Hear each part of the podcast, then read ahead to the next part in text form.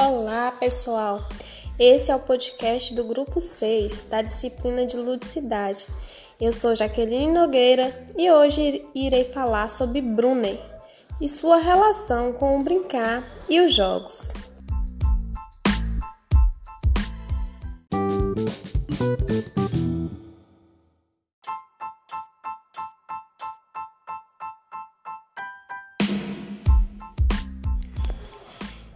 Inicialmente, abordarei a sua biografia.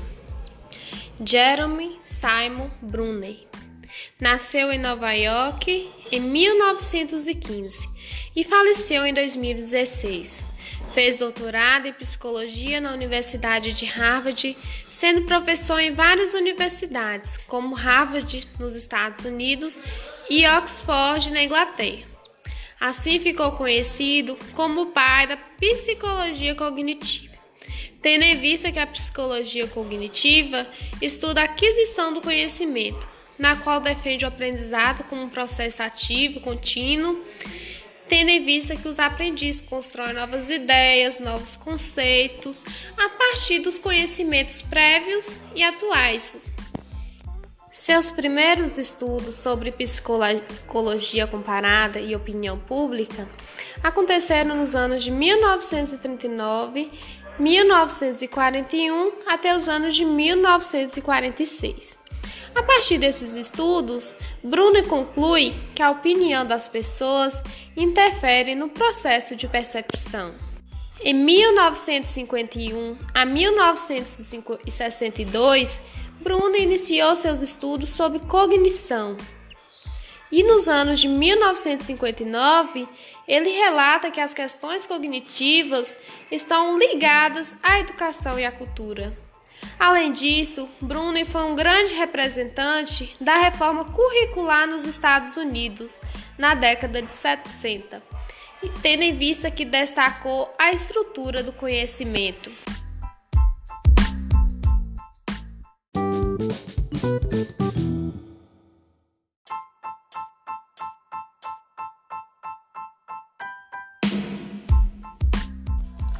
Neste momento, irei abordar a relação de Brunner com os jogos e com brincar.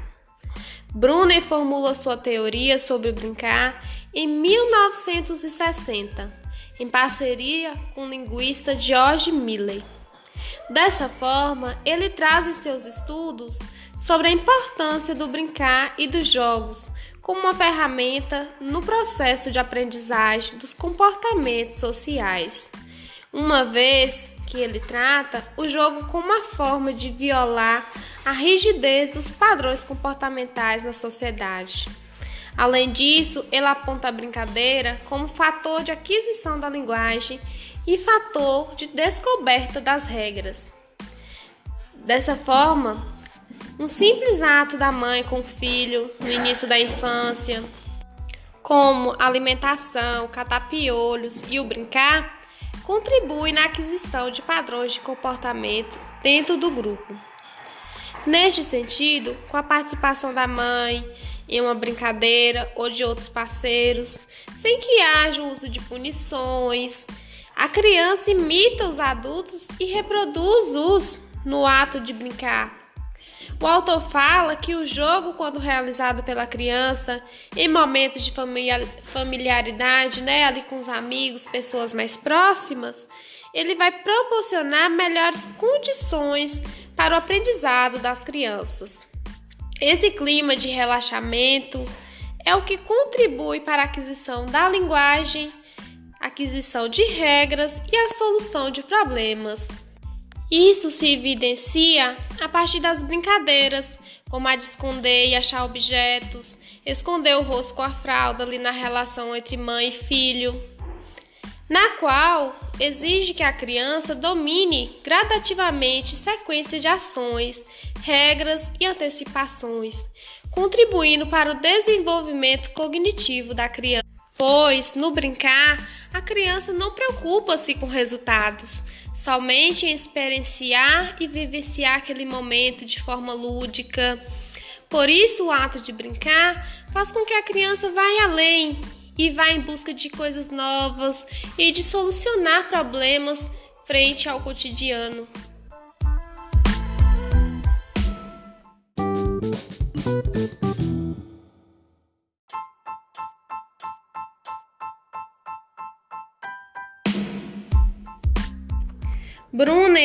Ele contribuiu muito para a psicologia do desenvolvimento e também para a psicologia educacional, principalmente porque ele tinha um interesse muito grande né, em conhecer como as crianças aprendiam. Dessa forma, ele argumentou que o objetivo de ensinar não é transmitir conhecimentos, mas ensinar aos alunos a pensar e a resolver problemas por si mesmo. Desse modo, Bruno fala, Brunner fala em sua teoria que a aquisição de informação acontece a partir das metodologias. E é nisso que ele questiona de que modo as metodologias estão sendo empregadas pelo adulto, pelo professor. Está acontecendo de, de uma forma dirigida, a aprendizagem está sendo dirigida e ele fala muito da importância do jogo livre, da brincadeira livre.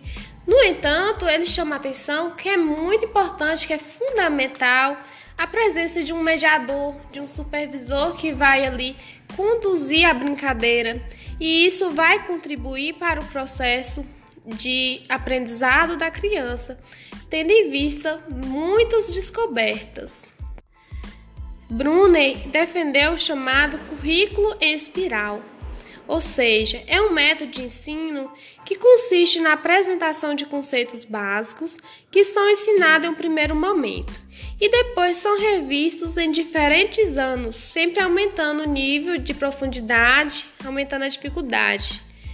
As crianças, elas primeiro aprendem o básico sobre um assunto e depois passam a revisar o conteúdo e incorporar outros conhecimentos mais complexos sobre esse fenômeno. Por isso que ele é chamado de currículo em espiral, porque vai aumentando a profundidade de acordo com o nível dos alunos.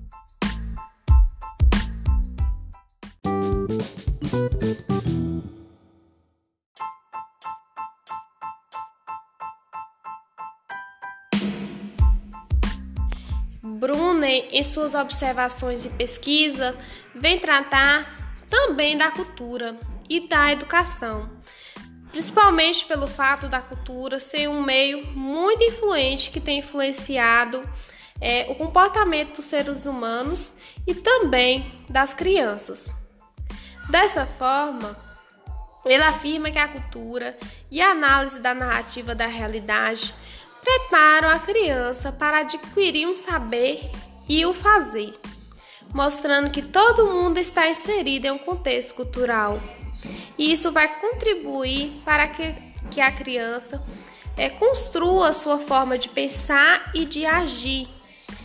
Assim, Bruno fala da importância da inclusão da cultura no currículo escolar principalmente de conhecimentos folclóricos, contos culturais. Isso vai possibilitar que a criança vivencia e reflita esses momentos. Dessa forma, isso vai enriquecer o imaginário da criança e vai contribuir para que ela desenvolva sua percepção sobre o mundo.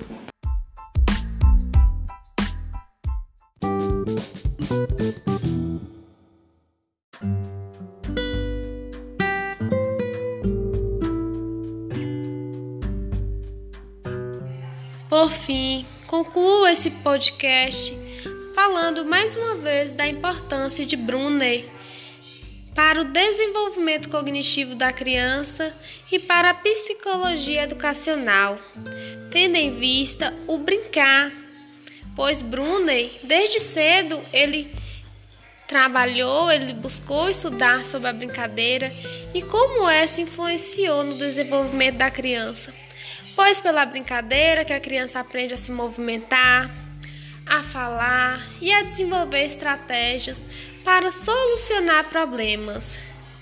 Tendo em vista que a brincadeira tem papel muito importante na aprendizagem da criança, principalmente com a mediação de um adulto, proporcionando desenvolvimento cognitivo da criança e aquisição do aprendizado.